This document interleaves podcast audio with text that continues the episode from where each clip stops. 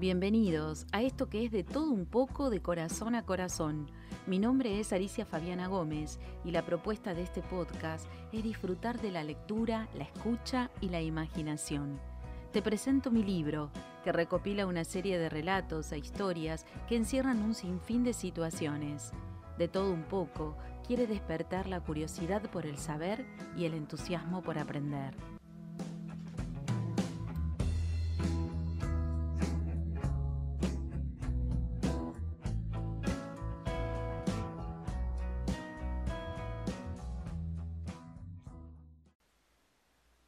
¿Qué importancia tiene la palabra? Y más en estos tiempos de pandemia.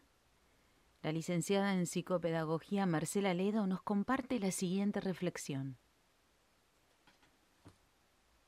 Vivimos un tiempo real, crudo, que irrumpe con la fuerza de la incertidumbre y hace tambalear el horizonte.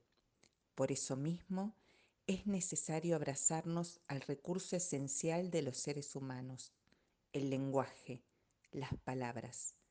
Palabras amorosas, pacificadoras, empáticas, organizadoras, clarificadoras. Palabras necesarias al porvenir para continuar jugando los sueños, los anhelos, los caminos a recorrer. Encontrarnos con la palabra, ser pacificadores y empáticos, organizadores y clasificadores, para enfocarnos en el camino y encontrarnos con ese vínculo a través de la palabra. Hoy comparto con vos melancolía. Allí estoy, meditando bajo el efecto de la puesta del sol. Observo las colinas rojizas, mágicas colinas alba. Siento el murmullo de los granadinos recordar viejas proezas, risas risueñas, cantos y música resuenan aún en mis oídos. Granada, bella Granada, capital del reino nazarí. ¿Qué fue de tu gente, de tus sultanes, de tu tradición, de tu palacio?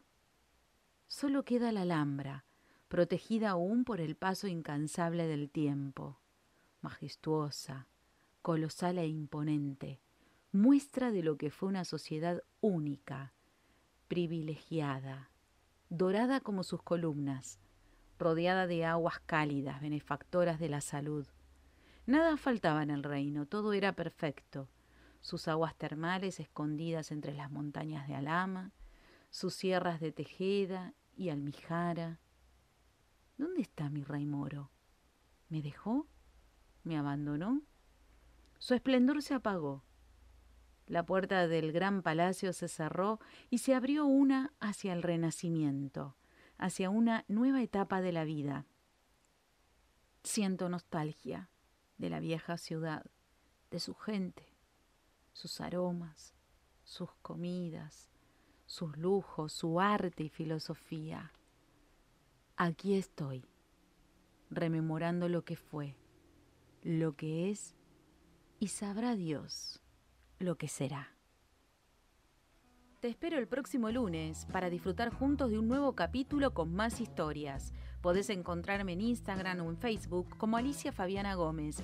Y si querés adquirir el libro en formato papel, lo podés hacer en la librería Multilibros y Tuzaingo 1126 Lanús Este y en sitio de Montevideo 76 Lanús Oeste. Y recordá, nunca dejes para mañana el libro que podés escuchar y leer hoy.